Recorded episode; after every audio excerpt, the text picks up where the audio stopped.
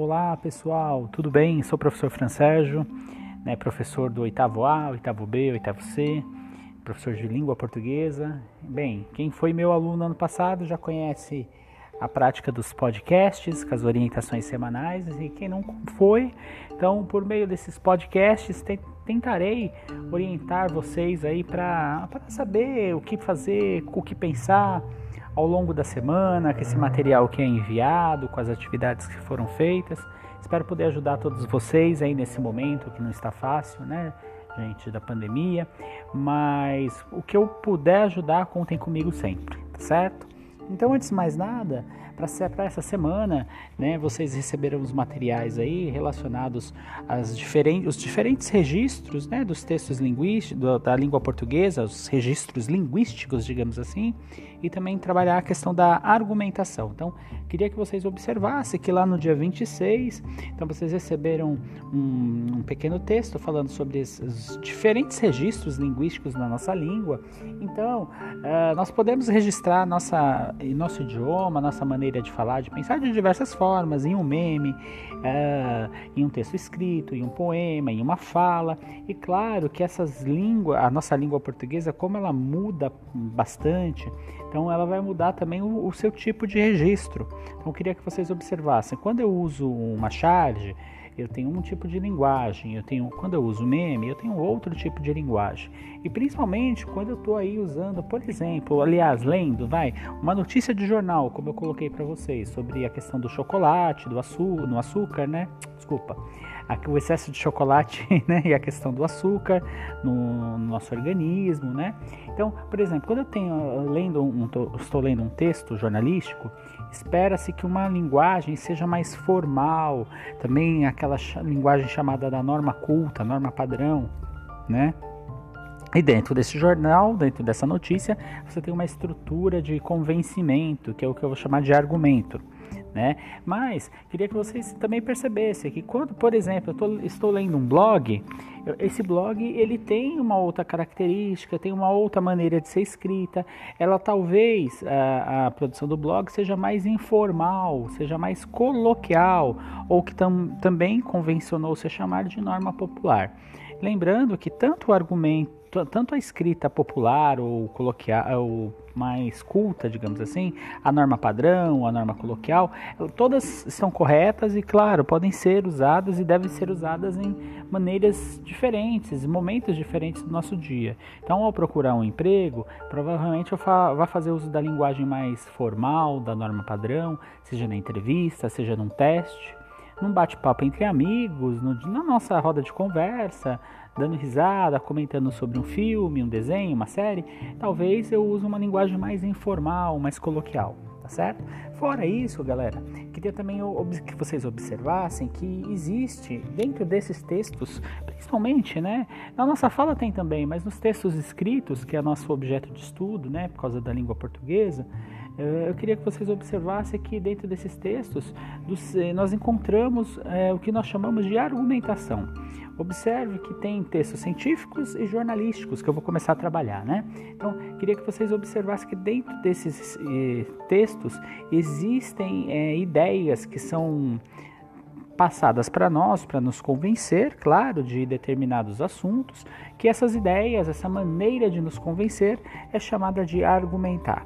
Então, sempre que você precisa de alguma coisa, sei lá, você vai pedir para o seu pai, pai, eu preciso disso, e seu pai pergunta por quê, aí você dá uma explicação, você está tentando argumentar em favor daquilo que você está precisando.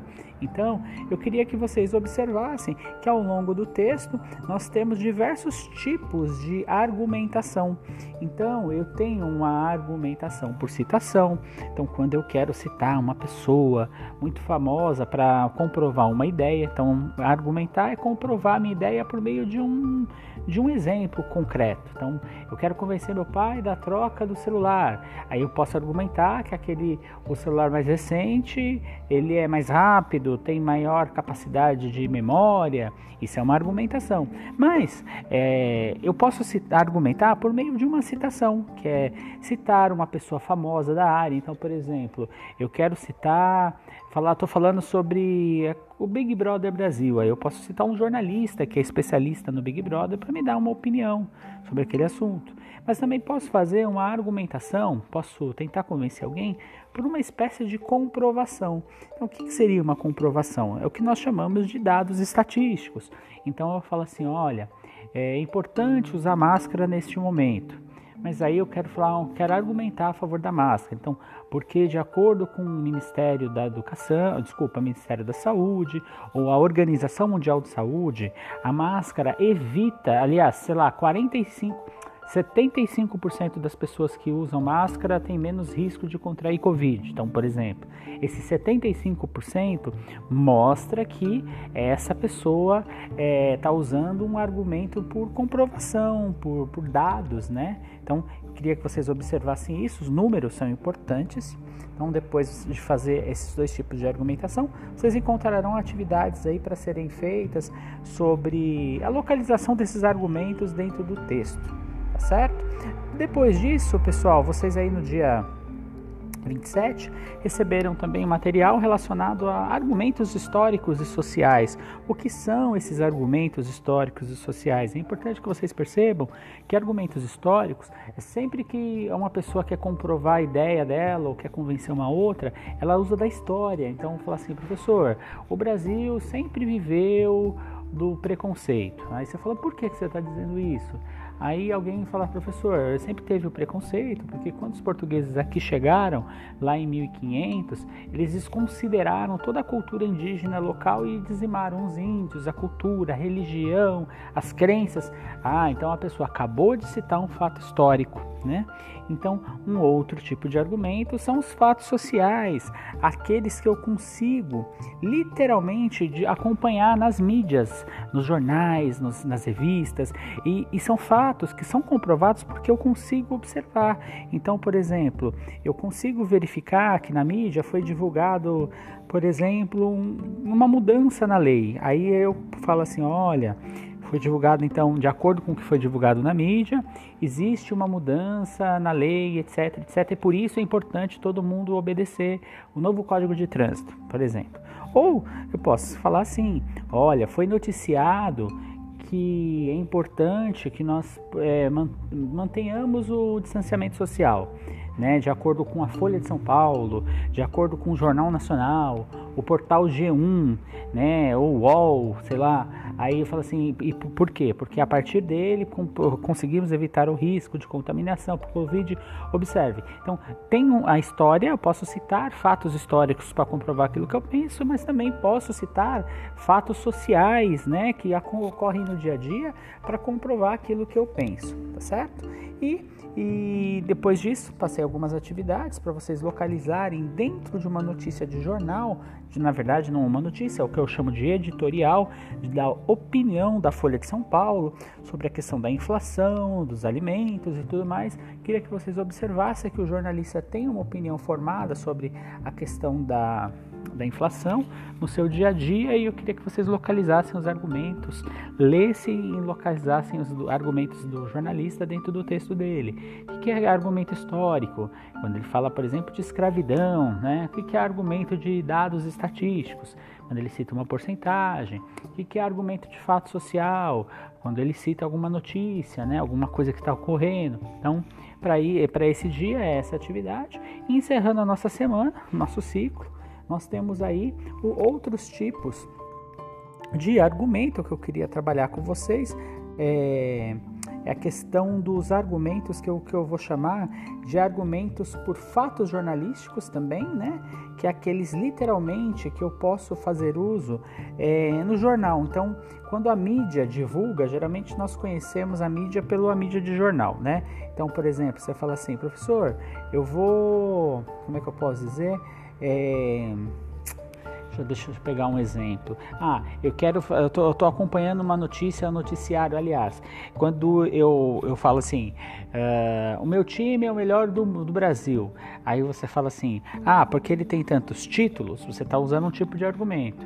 Agora, quando você fala assim, professor, o meu time é o melhor Brasil, de acordo com a reportagem publicada é, no jornal Folha de São Paulo. Você fala, ah, né? Qual que é a reportagem? Publicada em tal dia. Ah, professor, então já consigo perceber que tem uma diferença. O que o jornal diz é uma questão, o que o jornal mostra é outra questão.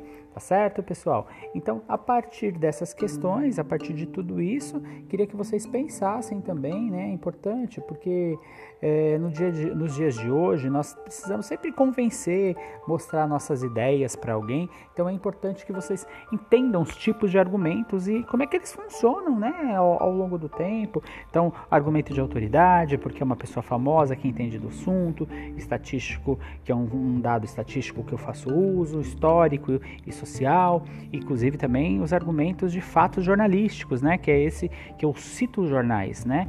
Então, espero tê-los ajudados com esse podcast. Ah, não se esqueçam, tá? De fazer as tarefas ao final da, da atividade, né? E localização aí, no caso do dia 30, você tem um um tipo de texto, né, que vocês vão encontrar, que fala sobre o racismo estrutural, que vão, vocês vão encontrar nesse tipo de texto uma espécie de resumo de tudo que foi feito na semana, uma atividade para que vocês localizem os diversos tipos de argumento, tá certo?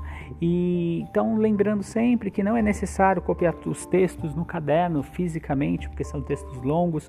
Língua portuguesa nós temos bastante coisa para trabalhar, mas é importante que vocês façam resumos ao final de cada atividade, né, deixando registrado no caderno aquilo que você aprendeu, que você entendeu. E para aqueles que não conseguem tirar foto porque tem dificuldades ou algum problemas mais específicos, então não tem problema, né, tirar foto da atividade. Você pode digitar a atividade dentro do próprio formulário de envio lá. Então, quando, por exemplo, eu te envio uma atividade, você pode fazer um comentário embaixo, você pode mandar sua resposta ali, que não tem problema. Tá? Outra questão também você pode digitar dentro do Word e fazer esse pequeno comentário que ajuda bastante também a, a fazer a correção, tá certo? O Word, dentro da própria plataforma, vocês conseguem acessar uma espécie de Word para enviar o arquivo. Então, façam sempre da maneira que é mais fácil para vocês, que for mais, é, mais prática, tá certo? Que é, as atividades serão corrigidas. Então, então, uma boa semana aí, né? E cuidem-se, o que precisar, podem contar comigo. Um abraço para todos e vocês e até a próxima postagem.